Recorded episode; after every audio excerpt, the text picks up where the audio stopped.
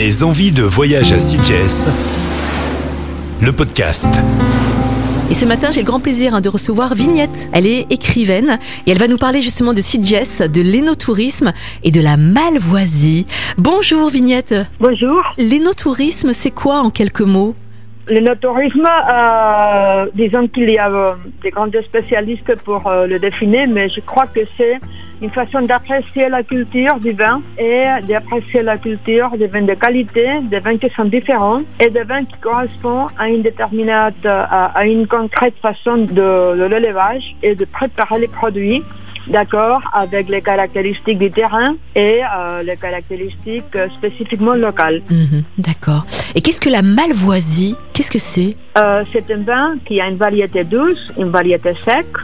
Euh, il y a un blanc de table et il y a aussi la variété euh, de ces champagnes catalans appelés cava. Mhm. C'est-à-dire que ça nous donne cinq produits. Et on peut faire de l'énotourisme à Sitges, hein, c'est ça? Oui, on peut faire une très intéressante visite énotouristique qui euh, vous donnera euh, connaissance de- du procès, procès historique, du procès technique. Euh, on peut voir aussi un vignoble de Malvoisie en place. Et aussi, bien sûr, on peut déguster la Malvoisie parmi toutes ces spécialités. Ce centre qui est nouveau, il a que deux ans, trois ans, qui s'appelle Centre d'interprétation de la Malvoisie. Mhm. Quel est le bon moment Quelle est la bonne période pour euh, profiter hein, de Sitges avec euh, justement euh, la malvoisie pour déguster du bon vin?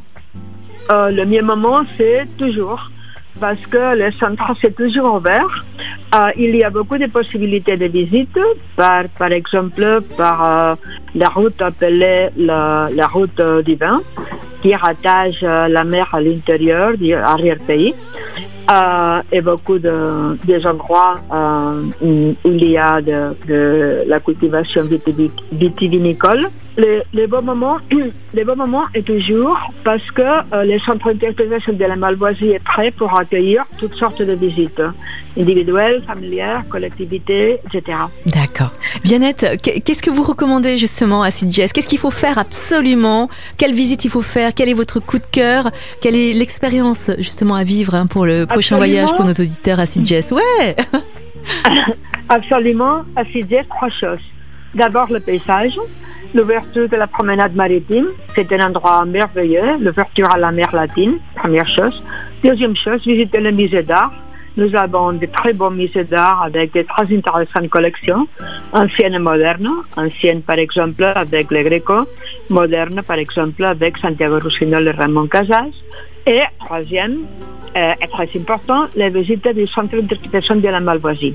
Viannette, merci beaucoup en tout cas hein, de, de nous avoir donné de bons plans hein, pour euh, le voyager euh, à Sitges euh, en Espagne à côté de Barcelone. À bientôt. Merci beaucoup et à bientôt. Merci, à bientôt. Au Merci. revoir. Des envies de voyage à Sitges, le podcast.